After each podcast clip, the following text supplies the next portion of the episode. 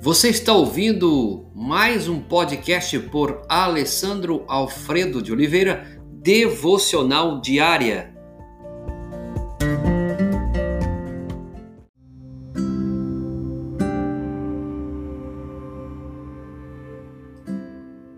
Tema de hoje: Vivendo sem arrependimento, texto base, Atos capítulo 20, verso 24. Gostaria de compartilhar com você um texto de Bob e Deb tá bom? É, imagine que você chegou ao fim de sua vida e está de pé em frente a um grande aparelho de DVD ou ao próprio um data show ou uma grande televisão e Deus insere ali um disco com seu nome ou a mídia com os dizeres o que ele ou ela poderia ter sido. Você já imaginou isso? Esse DVD detalha tudo que ele queria cumprir por meio de, de você. Veja bem, é, ele vai detalhar tudo o que ele queria cumprir por meio de você. Como ele queria abençoá-lo financeiramente, mas você teve medo de semear no reino e de ser generoso com os outros como ele queria usar os seus dons, mas você não teve a disciplina necessária para desenvolver esses dons e encorajar as pessoas a fazer o mesmo.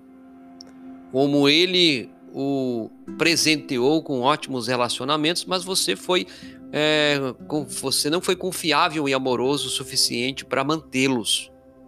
Como ele queria reproduzir em você o caráter de Cristo, mas você a cada dia estava recusando a lidar com o seu pecado, a resistir à tentação e a buscar o crescimento espiritual.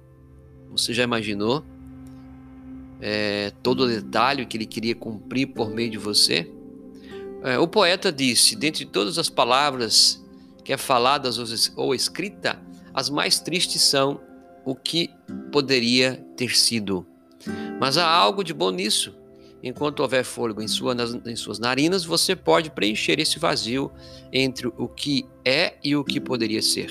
Então pare de perguntar, é, ou melhor, e, então pare e pergunte a si mesmo: o que posso fazer hoje para viver sem arrependimentos amanhã? A resposta é: comece a renovar sua mente a cada dia através da palavra de Deus em vez de enchê-la de lixo. Use os seus talentos os, e os seus tesouros para edificar o reino de Deus e não o seu próprio reino.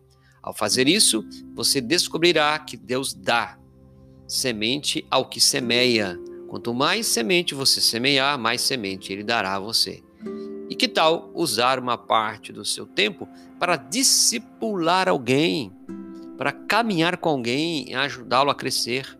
Assim, o seu legado vai permanecer.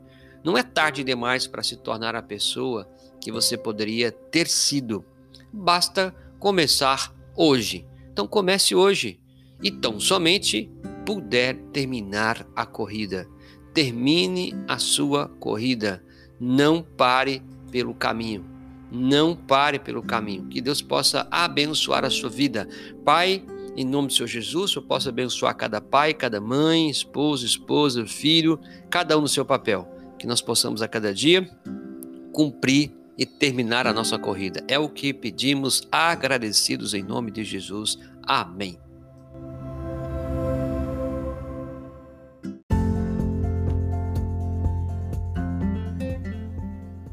Você ouviu mais um podcast devocional diária? Se isso trouxe bênção para a sua vida, abençoe outras pessoas compartilhando esse podcast.